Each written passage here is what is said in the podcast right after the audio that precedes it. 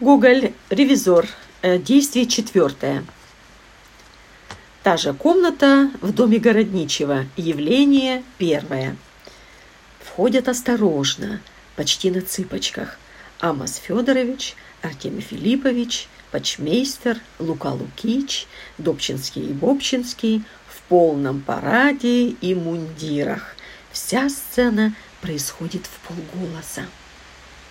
Амос Федорович строит всех полукружием. Ради бога, господа, скорее в кружок, да побольше порядку. Бог с ним, и во дворец ездит, и государственный совет распекает.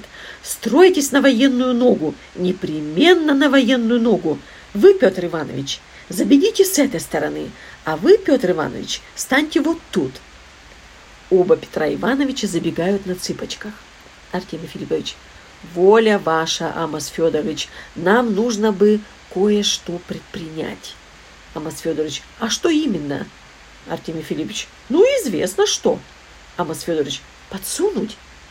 Артемий Филиппович, ну да, хоть и подсунуть. Амос Федорович, опасно, черт возьми, раскричиться государственный человек, а разве в виде приношения со стороны дворянства на какой-нибудь памятник? Почмейстер. Или же, вот, мол, пришли по почте деньги, неизвестно кому принадлежащие. Артемий Филиппович, смотрите, чтобы он вас по почте не отправил куда-нибудь подальше. Слушайте, эти дела так не делаются в благоустроенном государстве. Зачем нам здесь целый эскадрон?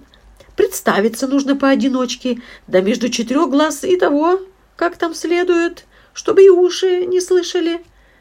Вот как в обществе благоустроенном делается. Ну вот вы, Амос Федорович, первый и начните. Амос Федорович, так уж лучше уж вы. В вашем заведении высокий посетитель вкусил хлеба.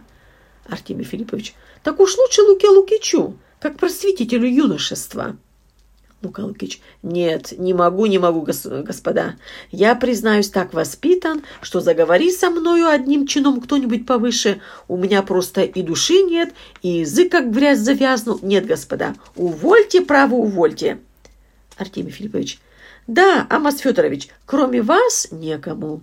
У вас что ни слова, то Цицерон с языка слетел. Амос Федорович, что вы, что вы, Цицерон, смотрите, что вы думали. Что иной раз увлечешься, говоря о домашней своре или гончей ищейке, все пристают к нему. Нет, вы только не о собаках. Вы о столпотворении. Нет, Амос Федорович, не оставляйте нас. Будьте отцом нашим. Нет, Амос Федорович. Амос Федорович, отвяжитесь, господа. В это время слышны шаги и, отшкаль... и отшкашливание в комнате Хлестакова. Все спешат на перерыв к дверям, толпятся и стараются выйти – что происходит не без того, чтобы не протиснули кое-кого. Раздаются в полголоса восклицания. Голос Бобчинского. «Ой, Петр Иванович! Петр Иванович! Наступили на ногу!» Голос земляники.